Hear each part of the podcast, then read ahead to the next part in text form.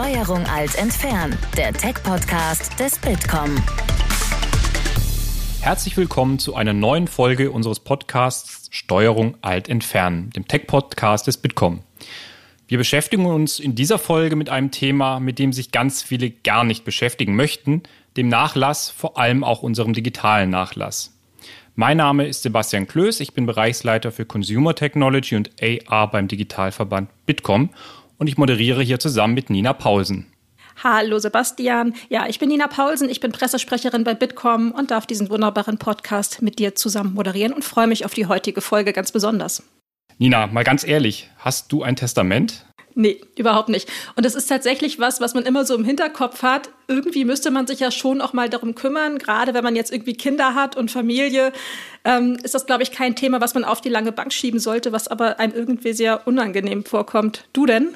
Nee, ich auch nicht. Und ich habe mir auch die Frage gestellt, was eigentlich alles so rein müsste. Irgendwie Vermögen, wenn man es natürlich hat. Aber wie sieht es eigentlich mit Social Media aus, mit meinen E-Mails? Ich bin da echt total ratlos. Ähm, ja, und ich glaube, Sie hören schon, wir haben hier sehr, sehr große Fragezeichen, wenn es um das Thema Nachlass, auch digitalen Nachlass geht.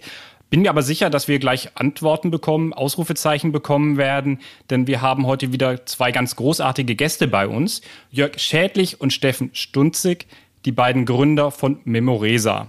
Memoresa ist eine Online-Plattform, um seinen Nachlass zu planen. Herzlich willkommen Jörg, herzlich willkommen Steffen. Vielen Dank und herzlich willkommen auch von mir. Hallo Sebastian und hallo Nina. Jörg Steffen, warum kümmern sich eigentlich so wenig Leute tatsächlich um ihren Nachlass? Also generell ist das Thema Nachlass ja immer etwas, was eine Auseinandersetzung wirklich mit der Endlichkeit des eigenen Lebens äh, zu tun hat. Und das versuchen wir im Hier und Jetzt immer zu vermeiden. Also wir beschäftigen uns viel, viel lieber mit den positiven Dingen und ähm, ähnlich wie ein Ehevertrag. Man möchte, wenn man heiratet, äh, sich nicht damit auseinandersetzen, dass es auch sein könnte, dass man sich mal scheiden lässt, ähm, wird auch das gerne verdrängt. Ähm, und deswegen gibt es, ähm, ihr habt gerade schon in der Einleitung gesagt, äh, Hochzeit, Kinder, die Hausfinanzierung ist oftmals ein, ein Moment, wo man sich mit solchen Themen auseinandersetzt. Aber eigentlich sollte man sich immer damit auseinandersetzen, weil der nächste Bus, der über die Straße fährt, kann der letzte sein, den man sieht. Wie kamt ihr dann auf die Idee, euch dann auch beruflich mit der großen Thematik auseinanderzusetzen und dafür dann eine Lösung zu entwickeln?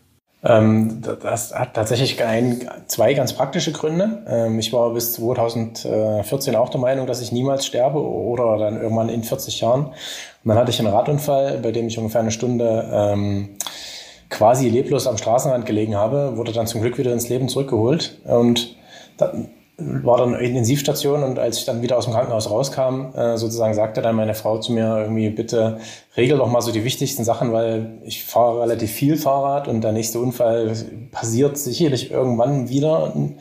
Dann wäre es schön, wenn alles vorgesorgt, vorbereitet wäre, was denn da weggeräumt oder Vermögen oder Versicherungen, also alles da ist aus dem Vorsorgegedanken heraus. Und das war so die Initialzündung und Jörg hatte eine ganz äh, ähnliche Geschichte, allerdings halt mit einer Vorsorgevollmacht ähm, für jemanden, den er betreut hat. Allerdings halt mit der Herausforderung, dass wir 800 Kilometer auseinander gewohnt haben, was dann halt das schon wieder das Handling schwierig macht, wenn das nicht irgendwie digital geht. Ihr kanntet euch also vorher schon und wart befreundet und habt euch dann zusammengetan nach diesem Ereignis. Also wir sind, ähm, die, die Reihenfolge war ein bisschen anders. Äh, Steffen hatte erst den Unfall und ist dann sehr lange mit der Idee schwanger gegangen, hat sich aber alleine nicht rangetraut. Und ähm, wir haben uns in einem anderen Startup kennengelernt, in den gleichen Positionen, in denen wir heute eigentlich auch sind. Ähm, und dann erzählte er mir davon und äh, wir haben beschlossen, das Thema gemeinsam anzugehen. Ich habe gerade schon kurz angerissen, worum er sich dann überhaupt kümmern muss, gerade mit dem Blick dann auf das Leben vielleicht nach dem Tod.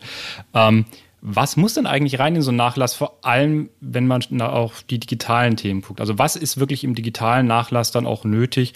An was muss ich denken? Im, tja, unser, unser Leben ist so digital geworden, ähm, dass man im ersten Moment an viele Sachen gar nicht denkt. Ähm, du kannst, der Klassiker sind Social Media Accounts, sind irgendwelche Abo Accounts, sind Streaming Dienste. Ähm, man kann auch äh, ähm, jetzt zum Beispiel den Internetzugang digital nennen. Ähm, also alles solche Sachen. Und ähm, wenn wir schauen, dass der durchschnittliche Deutsche über alle Altersklassen hinweg über 100 Online-Zugänge hat, ja, dann, dann kannst du schon mal ansatzweise überreißen, ähm, um was für ein Riesenpaket es da geht. Wir kümmern uns aber nicht nur um den äh, digitalen Nachlass, sondern wir kümmern uns um den Nachlass digital. Ähm, weil auch so Sachen wie Versicherungen zum Beispiel sind heute oftmals digital auflösbar oder wichtig zum Beispiel im Bereich Banken, wenn wir ähm, vom Tod reden, dass der Hinterbliebene Kenntnis von dem Bankkonto bekommt. Ja, also Bank ist ein, ein, Sonderfall, da können wir auch nichts regeln oder übertragen. Aber es ist wichtig, dass die Hinterbliebenen Kenntnis davon bekommen, dass bei der Bank XY vielleicht noch ein Sparbuch, und wenn es 500 Euro sind, ja, aber es gibt dieses äh, Thema äh, namenlose Konten. Bei den Banken liegen schätzungsweise zurzeit zwischen drei und neun Milliarden Euro, die nicht abgerufen werden, weil niemand weiß, dass sie da liegen. Und nach 30 Jahren dürfen die Banken das Geld einstrecken. Wahnsinn. Das sind ja oft Geschichten, die man auch so hört, ne? gerade bei älteren Leuten, dann verstirbt einer der Partner und dann findet plötzlich die Witwe oder der Witwer äh, unterm Bett noch die Sparbücher und irgendwelche Dinge, von denen gar keine, von denen sie gar nichts wussten. Und dann taucht es auf. Oder eben auch nicht, wenn man äh, dir folgt. Wahnsinn. Das, das, ist ja bei den, drei, bei den drei Milliarden, das sind ja nicht zwei, drei Vermögende, weil die haben ja ihre äh, Vermögensberater, sondern das sind wahrscheinlich 300.000 Omis und Opis, die für ihre Enkel für die Schule was zurückgelegt haben und sind leider vorher verstorben und haben es niemandem gesagt, weil es eine Überraschung sein sollte. Ja, ist genau dieser, dieser Klassiker Ausbildungskonto oder ja, äh, Sparbuch für den Führerschein. So, dann verstirbt derjenige, der das angelegt hat, vorzeitig und keiner weiß davon. Nicht wissen ist auch ein großes Stichwort, glaube ich, wenn wir wieder Richtung digitalen Nachlass gehen. Wie kann man dann eigentlich tatsächlich dafür sorgen, dass dann die Hinterbliebenen wissen, was vielleicht für ein Facebook-Konto bei mir ist, was da vielleicht ähm, wichtig ist und wie man überhaupt dann auch die digitalen Themen dann ja, mitteilen kann, seinen Erben? Genau, das haben wir, also was, was der gerade eben schon sagt, wir, wir differenzieren nicht wirklich zwischen digital und analog, sondern bei uns geht es darum, den Nachlass digital zu regeln. Und da ist dann zum Beispiel das Facebook-Konto drin. Das sind aber auch alle anderen Verträge, die ich habe, die ich, wenn ich die eingehe, gar nicht als Vertrag wahrnehme, weil zu Facebook würde ich jetzt nicht sagen, dass ich mit Facebook einen Vertrag habe, aber rein rechtlich gesehen ist es natürlich ganz genauso. Und im deutschen Recht ist halt ganz klar geregelt, dass so Verträge halt an meine Erben übergehen. Aber wie ist dann das jetzt in Kombination mit den AGBs? Von einem ausländischen Dienstleister wie zum Beispiel Facebook. Und das macht das Gebilde insgesamt schon recht kompliziert, so dass ich da als Normalsterblicher gar nicht durchblicken kann.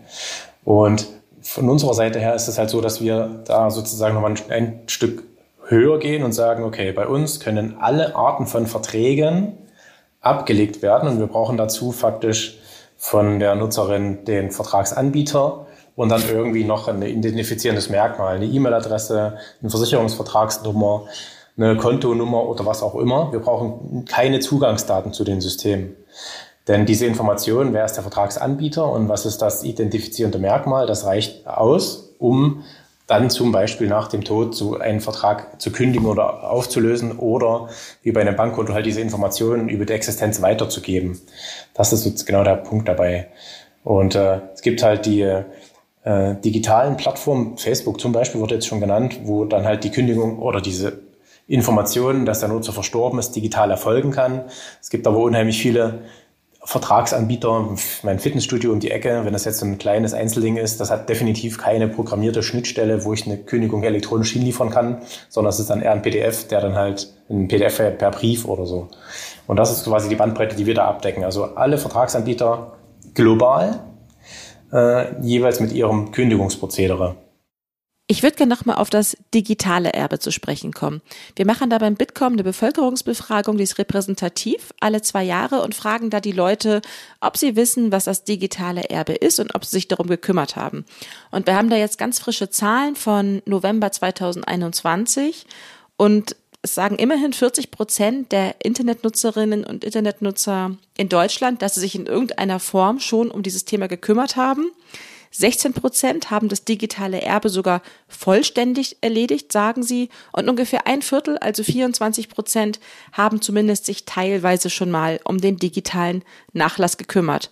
Auch eine spannende Zahl.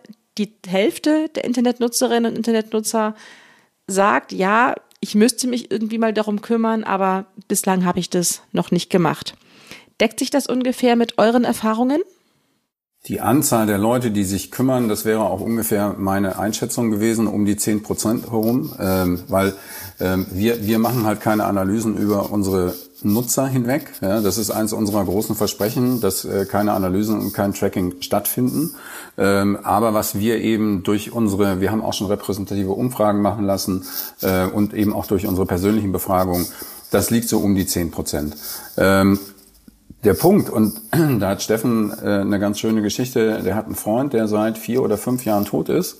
Ähm, und Steffen wird jedes Jahr äh, an seinen Geburtstag erinnert.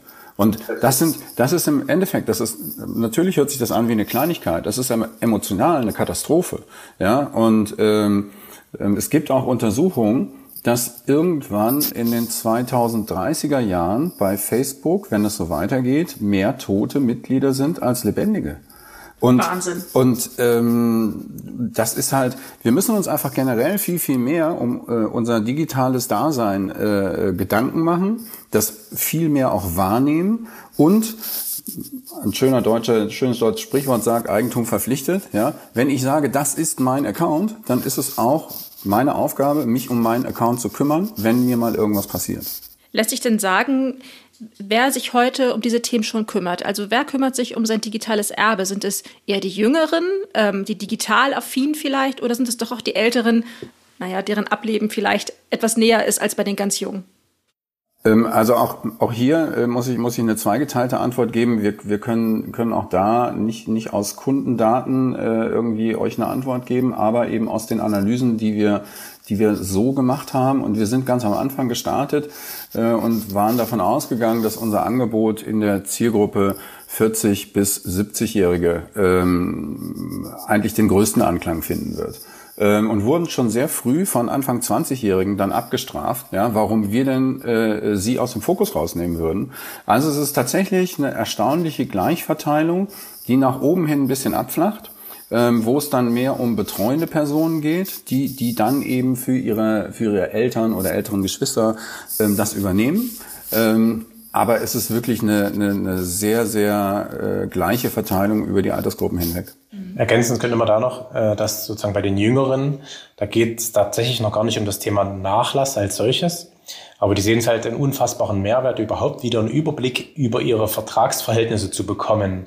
Darum, weil das, das ist ja so ein Nebeneffekt, sehr positiv, den ich jetzt schon zu Lebzeiten habe, dass ich dann überhaupt mal sehe, wie viele Verträge, Konten, Abonnements ich denn habe. Äh, teilweise liegt das nur in meinem E-Mail-Postfach rum, wenn ich es nicht vergessen habe, von irgendeiner Registrierungsbenachrichtigung oder sowas. Aber ansonsten gibt es viele, die haben da total den Überblick verloren und melden sich dann, klicken sozusagen permanent auf Passwort vergessen, weil sie nicht mehr wissen, wie das Passwort dafür war. Solche Geschichten. Ich glaube, das kennt jeder von uns und auch jeder äh, der Zuhörerinnen und Zuhörer. Ja, und dass man noch irgendwelche alten E-Mail-Konten hat, die man seit Jahren nicht mehr benutzt und nicht weiß, was damit noch ist. Was kann denn eine Plattform wie Memoresa, was jetzt der Notar nicht kann? Wir haben äh, im Vorfeld schon intensiv mit, Notar, mit einer Notarin hier im Speziellen auch gesprochen in Leipzig, eine recht junge Notarin, ähm, weil wir uns quasi als Ergänzung zu einem Notar sehen. Was ein Notar macht, ist, der kann halt in komplizierten Eigentumsverhältnissen beraten, was, wo, wie, was muss im Testament geregelt sein, damit es dann später es wird immer Streit geben, aber halt etwas weniger Streit gibt. Also diese, diese gesamte Beratungsfunktion für was kommt ins Testament rein bei schwierigen Eigentumsverhältnissen, das macht ein Notar. Das machen wir niemals. Also wir machen niemals Rechtsberatung in dem Sinne.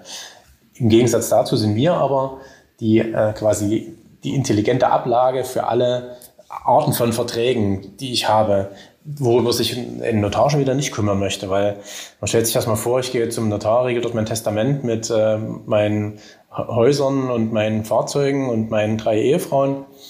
Und dann gehe ich morgen nochmal hin, weil ich einen neuen Handyvertrag abgeschlossen habe, da müsste ich ja mein Testament ändern. Und das ist so ein Modell, das funktioniert überhaupt gar nicht. Deswegen passen wir da echt gut zusammen. Und die Notarin selbst hat gesagt, Herr Stunzig, Memoresa ist total super, äh, weil wir Anwälte, wir können halt diese Beratung, wir können das analog, aber digital, das ist halt nicht unser Butter und Brot. Dass, äh, wenn das jemand uns abnimmt, der das gut kann, dann ist das eine super Unterstützung. Mm, verstehe.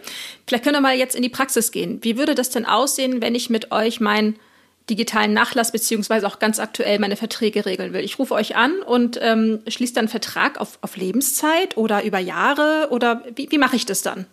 Also ja, man, man kann uns theoretisch anrufen. Äh, wir, wir, wir bieten einen Rückrufservice an. äh, wo man dann äh, auch wirklich einen Termin bekommen kann.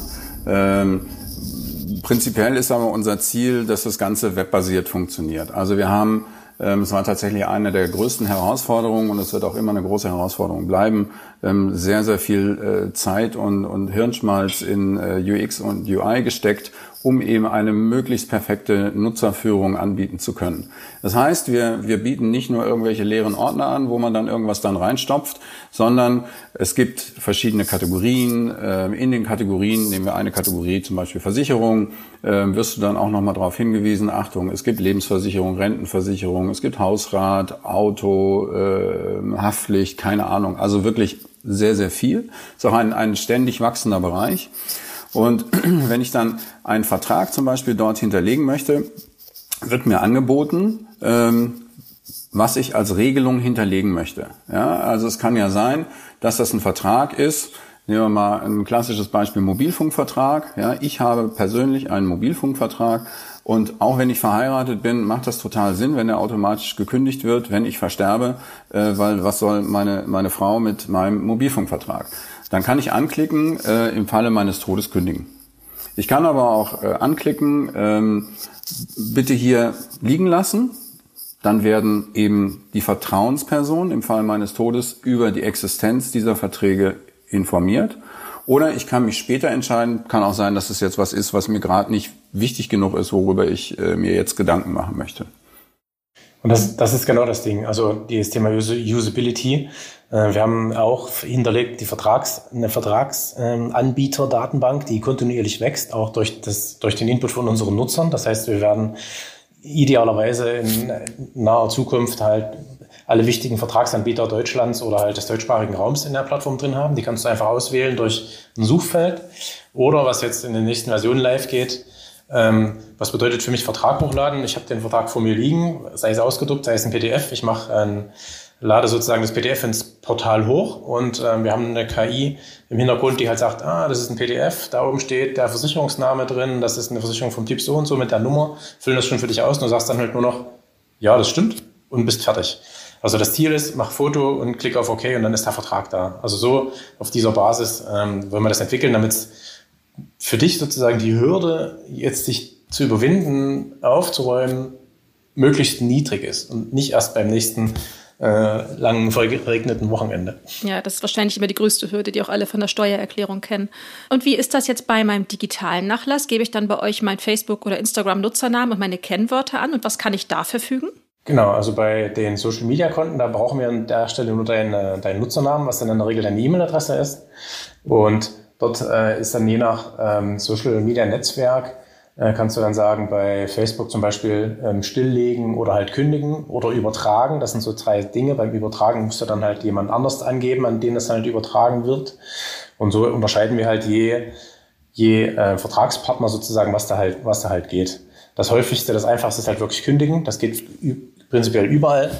Ähm, und bei einigen kommt halt noch so ein, kommen halt noch so Sondervarianten mit hinzu. Sind denn da alle Netzwerke, die es so gibt, gleich, äh, gleich einfach im Umgang mit solchen Dingen? Oder gibt es auch welche, wo ihr sagt, da ist es irgendwie schwierig, äh, das Konto eines verstorbenen Nutzers, einer verstorbenen Nutzerin zu löschen, zu transferieren? Bei vielen, bei vielen Sachen ähm, wird, äh, wird sich noch ein standardisierter Prozess entwickeln müssen. Weil dieses Thema, dass die, äh, die Nutzer sich wirklich äh, drum kümmern, was, was mit den Daten nach ihrem Tod passiert, ist tatsächlich halt auch noch nicht so weit getrieben. Das ist jetzt ein, ein, ein standardisierten Prozess, der über alle äh, Social-Media-Anbieter hinweggezogen werden könnte, gibt. Ähm, da sind wir dann in der Pflicht. Ja, wir müssen, wir müssen das halt regeln. Ähm, natürlich versuchen wir das auch für uns so einfach wie möglich immer zu regeln.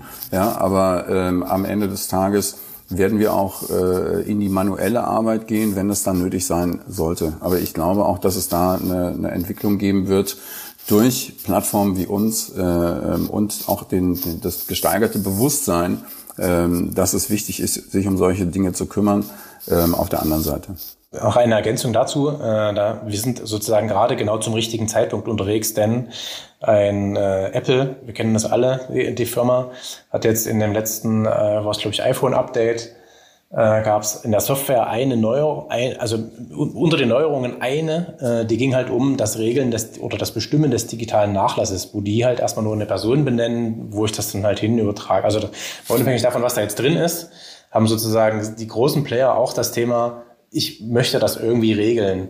Und das ist ein Thema, was jetzt gerade sozusagen immer, immer relevanter wird. Mhm ist ja wirklich eine recht junge Entwicklung noch. Also wenn man ein bisschen so ein paar Jahre zurückschaut, es gab 2012 ja einen relativ aufsehenerregenden Fall. Ähm, in Berlin ist da eine 15-Jährige im U-Bahnhof gestorben, vom Zug überrollt worden und die Mutter wollte danach an das Facebook-Konto ran, weil sie die Vermutung hatte, es könnte Selbstmord gewesen sein. Das war damals gar nicht möglich, auch rechtlich nicht möglich, bis dann 2015 überhaupt das Landesgericht Berlin, äh, das Landgericht Berlin ähm, beschlossen hat, ja, es ist okay, auch ein Facebook-Vertrag geht wie andere Verträge auf die Erben über. Und 2018 hat dann der Bundesgerichtshof das nochmal bestätigt.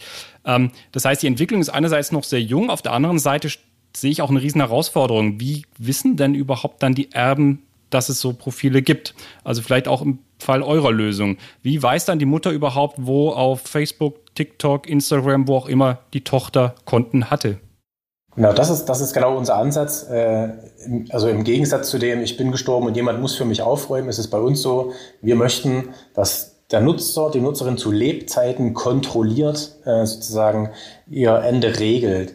Das bedeutet als Antwort auf deine konkrete Frage, die Mutter oder so, die informieren wir gar nicht, außer die Tochter jetzt in dem Falle ist halt bei Memoresa, hat dort ihr Facebook-Konto hinterlegt und hat halt eingetragen, wenn ich sterbe, gebt bitte meiner Mutter die Daten weiter. Das heißt, es ist umgekehrt so, ich regle als Nutzer die Dinge, die ich regeln möchte.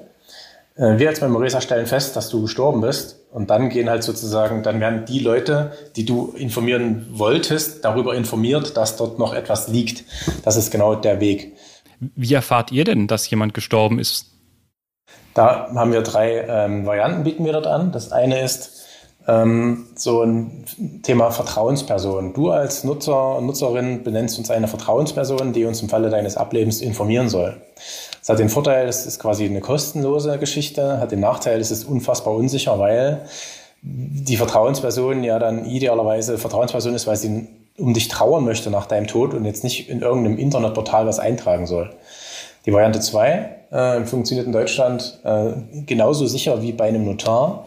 Äh, wir haben einen Weg äh, gefunden, nicht erfunden, sondern gefunden, wie wir faktisch testamentarisch regeln können, dass wir beim Tod, bei der äh, quasi informiert werden vom Nachlassgericht, dass du gestorben bist. Das ist dann so ähnlich wie bei so einer Testamentseröffnung mit den Erben. Das ist genau das gleiche Prozedere, was die Notare in Deutschland tun. Das haben wir sozusagen nachempfunden mit genau den gleichen Partnern. Das kostet dann halt einmal eine etwas größere Gebühr, weil wir sozusagen dann dein nennen, wir es mal Infotestament beim Nachlassgericht einreichen müssen. Dafür ist es dann aber halt genauso sicher und es ist kein Dritter im Boot, sondern wir werden informiert. Und die Variante 3 ist dann faktisch so eine Kombination, wenn du sowieso zum Notar gehst und dort dein, deinen Nachlass, deine Beratung regeln möchtest, bekommst du halt von uns noch so einen kleinen Textbaustein mit, der mit ins Testament rein soll. Und dann ist dann faktisch sozusagen die Information, dass wir informiert werden, ist dann halt auf deinem normalen Testament mit drauf. Und ich jetzt als Angehöriger, als Erbe, was sehe ich dann? Also ich bekomme dann Zugriff im Prinzip auf die Dokumente, die hinterlegt wurden, oder ähm, was ist das, was ich dann tatsächlich zu Gesicht bekomme? Das, was du zu Gesicht bekommst, das sind genau nur die Dinge, die, die die Verstorbene wollte, dass du zu Gesicht bekommst. Du bekommst nicht als Erbe automatisch Zugriff auf ein Konto oder sowas, sondern wenn jetzt die Verstorbene sagt, nee, das ist zwar, also jetzt bei mir, äh, meine Frau ist verstorben und äh, die mag mich, mochte mich vielleicht doch gar nicht so sehr und hat alles nur ihrer Freundin freigegeben, dann sieht die faktisch alle Dokumente, Verträge und ich krieg davon gar nichts mit. Das ist so ein quasi so ein, ein besonderes Szenario. Aber das ist halt genau möglich und das meinen wir halt mit, der Nutzer, die Nutzerin hat bei uns die Kontrolle darüber, was mit den Dingen passiert. Und das geht nicht dadurch, dass irgendjemand was in irgendeinem Schrank findet oder irgendwie so ein Kram. Und es bekommt auch niemand Vollzugriff auf irgendwelche Dokumente. Also es ist nur, das möchte ich die sehen, das möchte ich die sehen. Wir hatten das gerade diese Woche, das Thema. Es gibt ja auch so Abonnements für Dienste im Internet, die vielleicht, äh, wo ich mich jetzt äh, nicht unbedingt, also wo ich mich dafür schämen würde, wenn die meine Tochter dann am Ende mal auflösen muss oder meine Frau oder vielleicht habe ich eine Geliebte, mit der habe ich vielleicht auch Verträge. Das soll nicht wirklich jeder wissen. Ähm, und das sind halt genauso Dinge, wo ich sage, nee, diese Informationen, das, ich nenne es mal Schmuddelkram, das wird bitte mal anonym von Memoresa schon mal gekündigt werden und dass es jemand merkt. Und die Sachen, die sind wichtig für meine Frau, für die Vorsorge, das sind für meine Kinder, das ist für meinen Geschäftspartner irgendwie so. Und ich, ich mache das kontrolliert für jeden einzelnen Sachverhalt, den ich quasi regeln möchte. Und feiner Zusatznutzen, ähm, ich kann mich halt auch jederzeit umentscheiden. Ja, also wir hatten vorhin das Thema Testament schreiben und zum Notar gehen. Ja, ich kann also, solange ich noch lebe und entscheidungsfähig bin, kann ich auch sagen, okay, das habe ich jetzt zwar meiner Tochter eigentlich äh, für den Todesfall freigegeben, aber irgendwie war die die letzten 18 Monate gar nicht so nett zu mir und jetzt gebe ich es doch lieber meiner Frau frei. Ja, das ist ein Klick.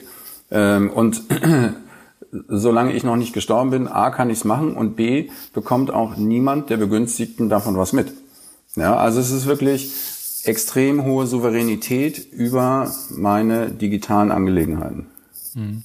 Angenommen, ich käme jetzt zu euch, würde meinen Nachlass über euch regeln. Ich hoffe jetzt, ich lebe noch 30, 40, vielleicht 50 Jahre.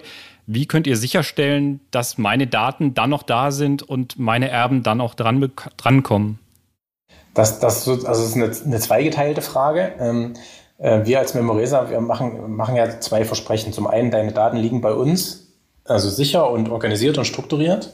Und äh, wenn du das dann möchtest, dann treffen, führen wir dann irgendwelche Regelungen aus. Und gesetzt den Fall, Memoresa wird es in, keine Ahnung, fünf bis zehn Jahren nicht mehr geben, dann ist das ja nicht ein Ende, was jetzt so jetzt sofort passiert, sondern es wird sich irgendwie andeuten. Und dann bieten wir jetzt schon die Funktion. Du kannst also jetzt als Nutzer jederzeit deine Daten exportieren. Du kriegst auf einen Knopf und kriegst dann halt eine große Datei. Da sind alle deine Dokumente, alle deine Texte, Notizen, Nachrichten, alles komplett drin. Du kannst es dann wegen mir, auch wenn dir Memorisa nicht mehr gefällt, runter kopieren, packst es woanders rein in einen anderen Dienst, wenn es was Neues gibt. Also da deine Daten gehen dir niemals verloren. Diese Regelungen später, äh, die können wir dann allerdings nicht mehr ausführen, wenn es uns dann nicht mehr gibt, weil es uns dann halt nicht mehr gibt. Und Dafür müssten wir dann halt einen Nachfolger finden. Aber für diese, für den Fakt äh, Daten, deine Datensammlung, die geht sozusagen niemals verloren. Jetzt haben wir vorher schon über das quasi das Leben, das digitale Leben nach dem Tod gesprochen. Ich weiß nicht, ob ihr da Einsicht habt in eure Daten. Wie häufig kommt es tatsächlich vor, dass jemand seine Social Media Accounts dann eigentlich noch in diesen Jahr in diesen Erinnerungsmodus setzen lassen, damit auch nach dem Tod zumindest das digitale Social Media Leben noch weitergeht? Enttäuschende, inhaltlose Antwort an dieser Stelle. Wir haben keine Einsicht in diese Daten. Also nochmal Kundenversprechen ähm, wollen wir nicht, machen wir nicht, können wir aber technisch auch nicht. Also weil es ist einfach nicht äh, darauf angelegt, dass wir irgendwas analysieren, ähm, auch wenn es sehr niederschwellige Analysen wären an der Stelle. Ja, ähm, nur wir wollen uns halt ganz deutlich an der Stelle abgrenzen ähm, wir gehen sogar so weit, dass wir unterschiedliche Datenschutzbestimmungen auf der Webseite und im Portal haben. Auf der Webseite findet bei uns das ganz normale Google Analytics und whatsoever statt. Ähm, Im Portal gibt's gar nichts. Ich überlege die ganze Zeit, wenn ich euch zuhöre, was ich denn wollen würde, wenn es mal soweit ist. Und ich weiß es nicht. Ich glaube, ich würde wollen, dass alle meine Profile gelöscht sind. Wie ist es bei euch?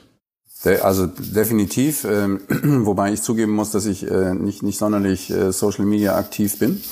Ähm, aber ich nochmal, ich habe die, die Kernaussage, ja, äh, Eigentum verpflichtet. Ich bin halt eben auch der Meinung, dass äh, solche Sachen und und da geht's dann tatsächlich auch so weit, dass ich sage, auch die Bilder, die ich irgendwo gespeichert habe und alles sowas, das ist mein Eigentum und wenn Eigentum verpflichtet, dann ist es auch meine Aufgabe, mich drum zu kümmern und nicht dann meinen Hinterbliebenen äh, diese grauenhafte äh, Aufgabe äh, zu überlassen ähm, das durchzugucken und zu entscheiden, äh, das ist Kunst oder das kann weg. Ähm, ja, also das äh, finde ich furchtbar und, und natürlich äh, habe ich auch im, im privaten Umfeld schon den einen oder anderen Todesfall miterlebt. Ähm, und auch wenn, wenn das zu den Zeiten noch lange nicht so digital war, ähm, alleine wenn, wenn du äh, so Sachen wie Briefe durchgucken oder Korrespondenz durchgucken oder äh, selbst Bücher, ja, äh, selbst bei Büchern ist es schwierig zu entscheiden, ähm, ja, hm, das hebe ich auf oder nicht, weil selbst ein profaner Gegenstand wie ein Buch ähm, kann, kann emotionale äh, Dinge bewirken.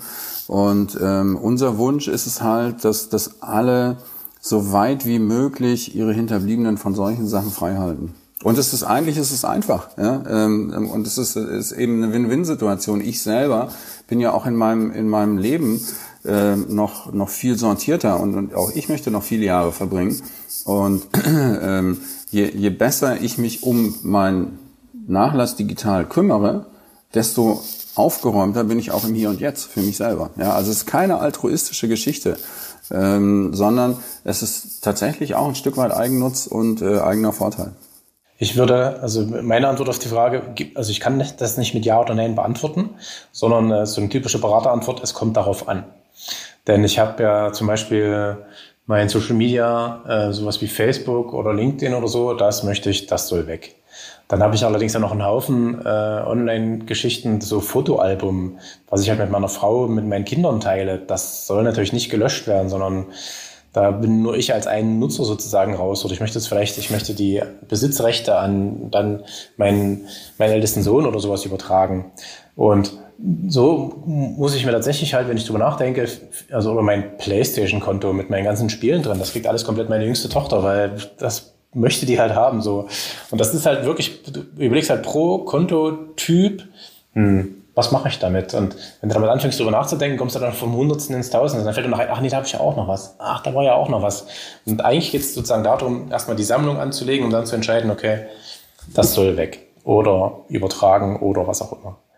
Ja, ihr hattet ja vorhin kurz gesagt, jeder Deutsche hat im Schnitt, ich weiß nicht, ungefähr 100, 100 verschiedene Online-Accounts. Ich habe dann erst gedacht, nee, nicht so viele. Aber jetzt, wo wir so darüber sprechen, denke ich, vielleicht doch, vielleicht stimmt es auch und gut. Ähm, ich glaube, es ist überhaupt nicht verkehrt, sondern im Gegenteil sehr, sehr gut, sich darüber Gedanken zu machen. Wir kommen jetzt zum Ende dieses Podcasts. Wir stellen jedem Gast, der bei uns ist, immer drei Fragen am Ende. Die würden wir sehr gerne auch euch stellen. Die erste Frage lautet, welchen Social-Media-Account könnt ihr empfehlen? Möchtest du anfangen, Steffen? Äh, ich kann gerne anfangen. Also ich bin äh, Social Media mäßig aktuell auf LinkedIn unterwegs am allermeisten, weil ich gerade recht viele äh, vor allem auch Geschäftskontakte knüpfe und äh, ich bin immer wieder begeistert, wie einfach das auf LinkedIn funktioniert, selbst Vorstände von DAX-Unternehmen oder global einfach mal anzusprechen und mit denen ins Gespräch zu kommen. Das finde ich aktuell für mich das wichtigste äh, Netzwerk. Also ich kann mich, äh, ähm, ich springe mal auf die Frage auf und ähm, schließe mich Steffen tatsächlich auch bei LinkedIn an. Ich hatte es eben schon gesagt, ich bin Social Media technisch eh nicht sonderlich viel unterwegs. Also ich habe zum Beispiel keinen Facebook-Account. Ähm, und aus den gleichen Gründen wie Steffen und, und mein, mein tatsächlicher, äh, mein Highlight-Kontakt war ähm, der, der Chef des norwegischen Pensionsfonds, der innerhalb von, ich weiß es nicht, vier Stunden geantwortet hat und mit dem ich seitdem ab und an mal schreibe. Also irre, ja, also was du früher in der alten Welt nie im Leben hinbekommen hättest. Sehr gut. Dann kommen wir doch mal zur alten Welt. Welches Buch liegt dann gerade aktuell auf deinem Nachttisch, Jörg? Was liest du im Moment? Ähm, zweigeteilte Antwort. Ich lese ähm, von Sarah Wagenknecht äh, Die Selbstgerechten ähm, mit großer Freude tatsächlich auch und äh, ein bisschen, bisschen Inhalt mehr zu, zu unserem Thema von Annabelle Ternes äh, ferngesteuert. Packen wir auf jeden Fall unsere Show Notes. Kannst du noch ein Buch empfehlen, Steffen? Also ich bin, wenn ich äh, lese, ist das bei mir meistens dient das sozusagen zum Einschlafen. Und ich lese dann eher so Fantasy-Literatur. Da war gerade zuletzt äh, mehrere Bände von äh, Sam Feuerbach.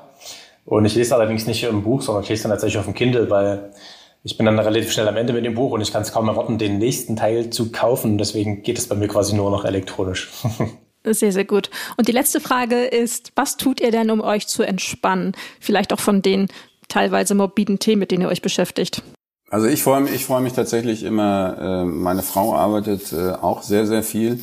Äh, und wenn wir beide mal Freizeit miteinander verbringen können und dann ist es eigentlich auch schon fast egal, was es ist, äh, das ist für mich äh, in der Regel großartige Entspannung. Bei mir ist es so, ähm, ich äh, laufe sehr gerne, steige jetzt auch langsam wieder die Umfänge. Und das ist für mich dann total entspannend, wenn ich irgendwie loslaufe. Das fällt mir dann meistens noch schwer und dann so nach einer halben Stunde wird es dann schon leichter und dann plötzlich sind zwei Stunden rum. Ich habe irgendwie eine hohe zweistellige Kilometerzahl auf meiner Uhr und bin in Gedanken irgendwo ganz woanders. Und das ist sozusagen für mich die totale Entspannung. Alleine natürlich. Sehr, sehr schön. Diese Leidenschaft teile ich mit dir. Sehr schön. Ähm, ja, dann bleibt mir nur noch, mich bei euch sehr herzlich zu bedanken für dieses sehr informative Gespräch. Wir haben, glaube ich, viel mitgenommen und auch vor allen Dingen den Appell, Leute, kümmert euch, ne? dass man irgendwie das nicht auf die lange Bank schiebt und nicht sagt, ich lebe ja eh noch ähm, unendlich lange, sondern dass man diese Sachen tut für sich selber, aber eben auch für Freunde und Familie und die Hinterbliebenen, um die nicht zu belasten. Also es lohnt sich. Ich nehme das jetzt auf jeden Fall vor. Ich kann das sozusagen noch eine Bemerkung zu dem, äh, ich kann das noch etwas erhöhen. Es gab ja bei uns, oder es gibt immer noch diese Plakatwerbung, alle elf Minuten verliebt sich ein Single. Wir wollen jetzt nicht weiter darauf eingehen.